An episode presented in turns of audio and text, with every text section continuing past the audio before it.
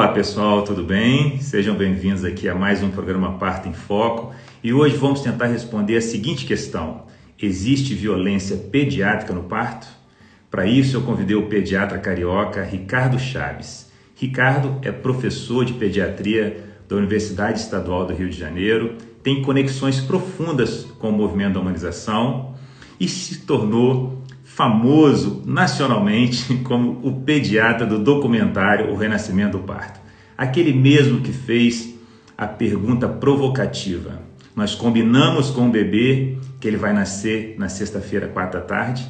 E se combinamos, ele respondeu para a gente que está pronto para nascer? Então vai ser uma honra receber o Ricardo aqui hoje. Vamos tratar aqui de um tema é, quente, um tema provocante e polêmico e vamos tentar fazer uma viagem também sobre os cuidados com o recém-nascido, principalmente depois da hospitalização do nascimento no mundo moderno. E a gente tem falado muito isso, né, sobre a questão da humanização do nascimento. E agora esse olhar assim sobre, sobre o momento que o bebê acabou de nascer. Né? Queria que você falasse um pouquinho assim sobre os seus olhos, temperando um pouco com o que a ciência já vem colaborando também. É, que ambiente é esse em relação a, a temperatura, sons. E... Fala um pouquinho sobre o seu olhar sobre, Olha, sobre esse, esse paralelo assim desse, desse momento. Aonde que a mulher vai secretar muito hormônio? Aonde ela se sentir. Isso Michel Dan é muito claro. Não se sentiu é, ob, é, observada, não se sentir em risco. O Michel Dan fala, ele fala ao ponto de a nossa função no nascimento é proteger a mulher. E uma mulher secretando ocitocina em profusão, ela acontece essa situação quando ela se sente protegida, quando ela se sente à vontade. Aí vamos lá, aquelas portas de centro cirúrgico que abrem e fecham, aquelas conversas em torno de um parto, aquela, aquela não privacidade, a luz acesa, um parto aqui, outro parto ali, todo mundo ouvindo, todo mundo. Isso, isso não, não acontece. Num paralelo completamente contextualizado, por favor, eu estou à vontade aqui de falar isso com você, secretamos muito ocitocina numa relação sexual. Vamos comparar as nossas relações ou as relações sexuais em, assim, na sua grande maioria, claro que eu vou aqui entrar num terreno, mas assim, vamos lá, aquelas, aquelas relações vamos considerar, entre aspas, mais habituais. Nós estamos em privacidade, nós estamos à vontade, nós estamos com pouca luz, nós não estamos sendo observados por ninguém, nós não estamos filmando, fotografando, chamando o melhor amigo para assistir, a melhor amiga para fotografar. E o parto é isso. Contextualizado, o parto é isso. E quanto melhor isso acontecer, melhor é o bebê no nascimento.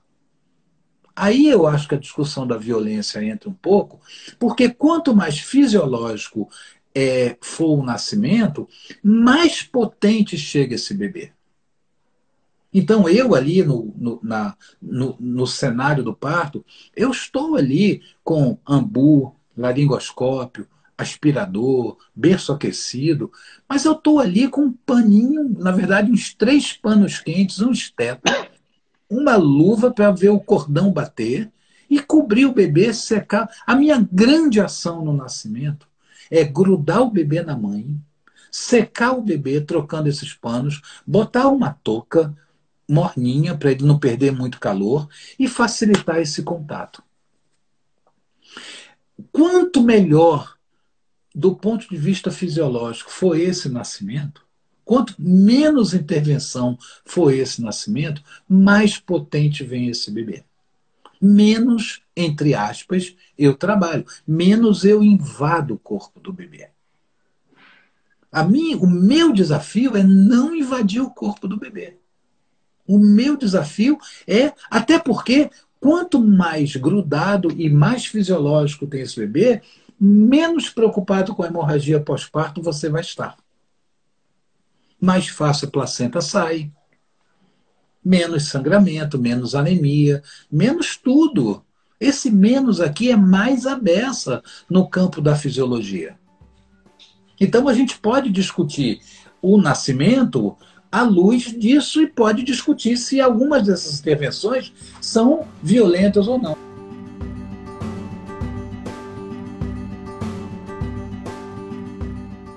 Né? Você já traçou um paralelo do ambiente do parto de forma né, muito bonita, né, com um ambiente adequado para fazer o bebê. Né? Então, assim, na relação sexual e na, na, recepção desse bebê, os hormônios estão ali conectados, ocitocina, pouca adrenalina, confiança, menos luminosidade e tal, né? Então, é, esse, essa estética de um cuidado mais humanizado, que aos olhos de algumas pessoas, ah, esse é o pessoal do parto humanizado que gosta ali de apagar a luz ou colocar uma música e tal. É, isso tem, tem ressonância na ciência, entendeu? Uhum. Assim, na função da, da, da, do cérebro, de como o cérebro vai, vai, vai liberar determinados hormônios, né? Sobre, sobre um ambiente de confiança ou sobre um ambiente de medo, frio, de, de, de, de preocupação, né? Então, isso, isso, esse desenho já ficou, foi, foi perfeito, assim, né? Eu acho que esse paralelo com o ambiente acolhedor, né? É, e hoje em dia, no mundo moderno, nas maternidades, né, tendo o cuidado ali, né, oculto e, e, preparado para aqueles bebês que precisam de um cuidado é, imediato, isso é, um, é uma coisa maravilhosa, né? A ostentação do parto trouxe, trouxe grandes ganhos, né? Assim, né? Né? Então, a gente não pode jamais negar isso, né? Mas eu acho que falando primeiro desse ambiente, muitas pessoas perguntaram, né? Então, a gente pudesse, se a gente, podendo aqui falar, né? Que, que o bebê se beneficiaria com um ambiente que não seja frio, um ambiente com menos ruído, um ambiente com menos luminosidade. Isso não é estética de parto humanizado. Não. Isso é ciência, como o Ricardo disse ao início aqui. Né? Então, tudo a gente vai pontuar aqui, é, trazendo um pouco do, do, do que a ciência mostra como sendo os melhores caminhos, né? E outra coisa que acontece, então a gente já falou um pouquinho desse ambiente ali. Até aí, o bebê nem nasceu ainda, o bebê está ali, ó, tá acabando de nascer. O bebê acabou de nascer. E aí, e o clampeamento do cordão? Vamos falar um pouquinho sobre isso, né? Como é que isso, isso foi outra coisa também muito bacana, porque isso era também muito intuitivo, né? Por que clampear o cordão? Aí a gente esperava um minuto, dois minutos.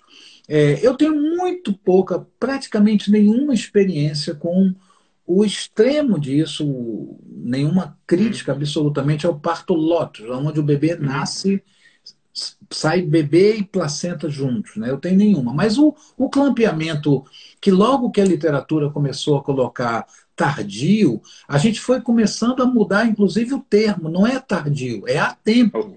É, é oportuno, oportuno. É, no momento necessário. O momento necessário é quando o cordão para de bater.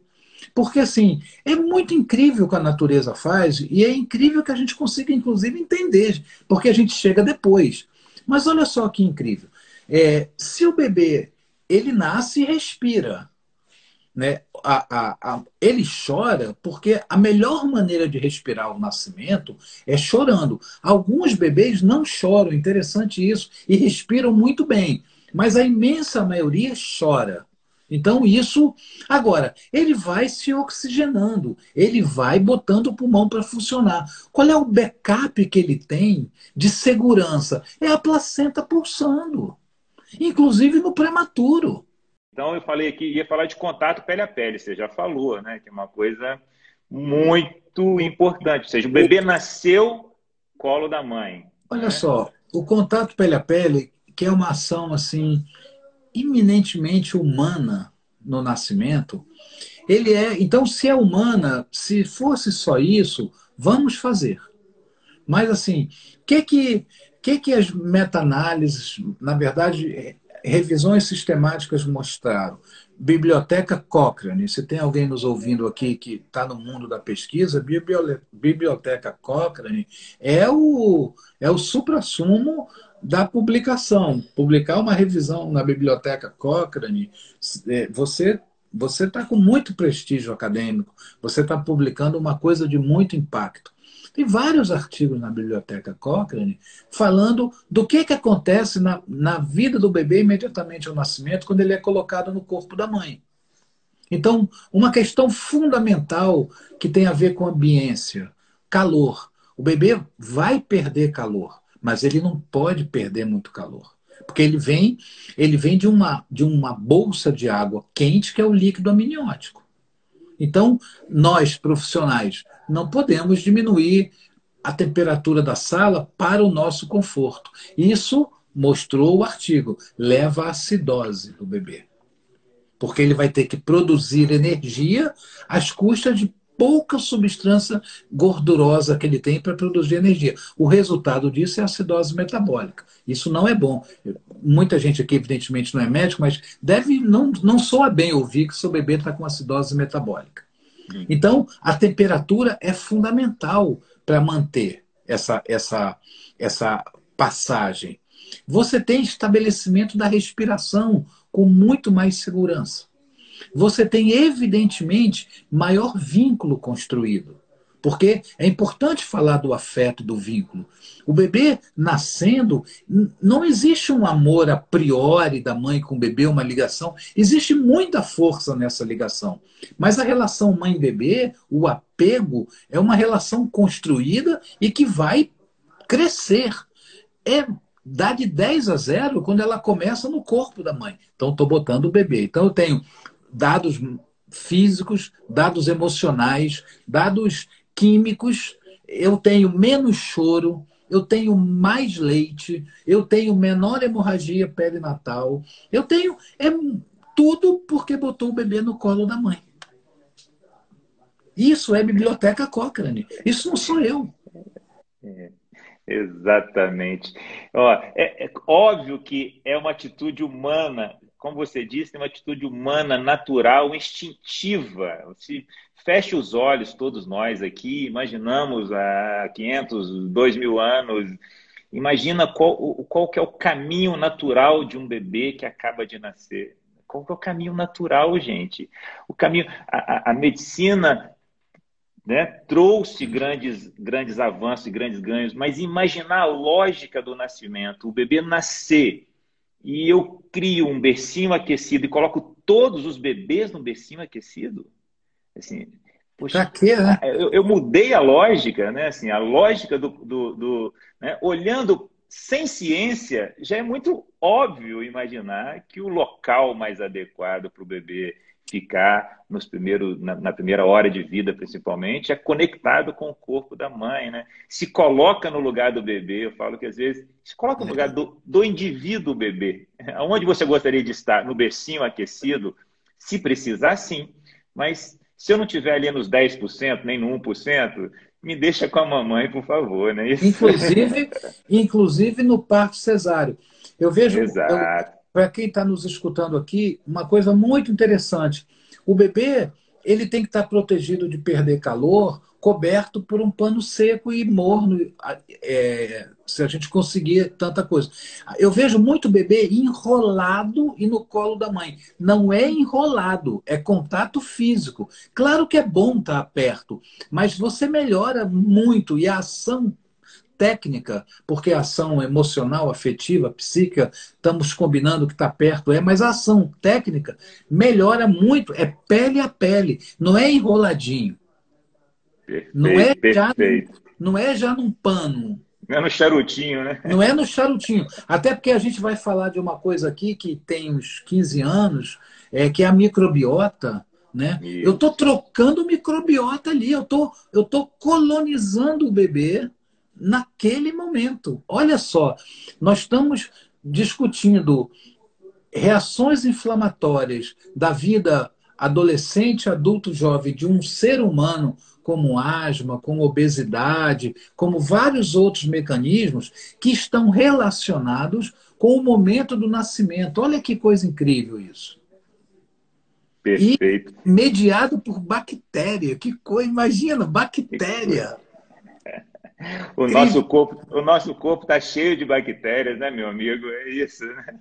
Nós não viveríamos sem elas, né? Então, falando desse, desse, desse estudo e do documentário, né, é, o parto sob a lente de um microscópio, é, tem um, um, fragmento do documentário, né, é uma pesquisa, gente, sobre o microbioma humano e o impacto do nascimento, por onde o bebê está passando, o fato dele passar e se e ter contato com as bactérias da vagina da mãe ter isso impactando na saúde do, do, do indivíduo é, durante a vida.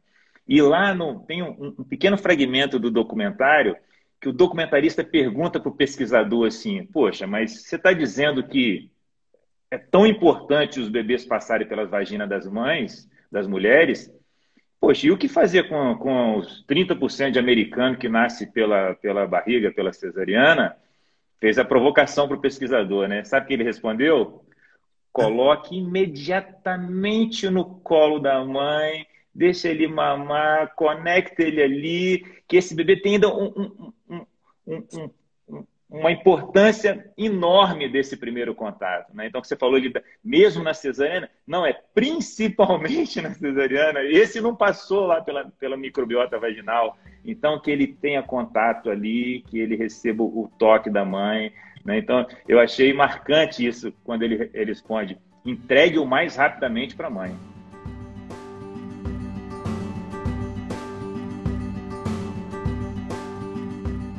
E eu acho que você já falou um pouquinho sobre essa aspiração rotineira do bebê, das vias aéreas, aspiração gástrica né, e tal. Então, hum. gente, sempre lembrando aqui, eu, eu gosto de reforçar, sempre quando a gente conversa sobre situações que são rotinas é, é, de um cuidado né, brasileiro, né, é sempre a gente deixar claro entre as situações onde determinadas intervenções são necessárias e a rotina absoluta fazendo em todos os bebês.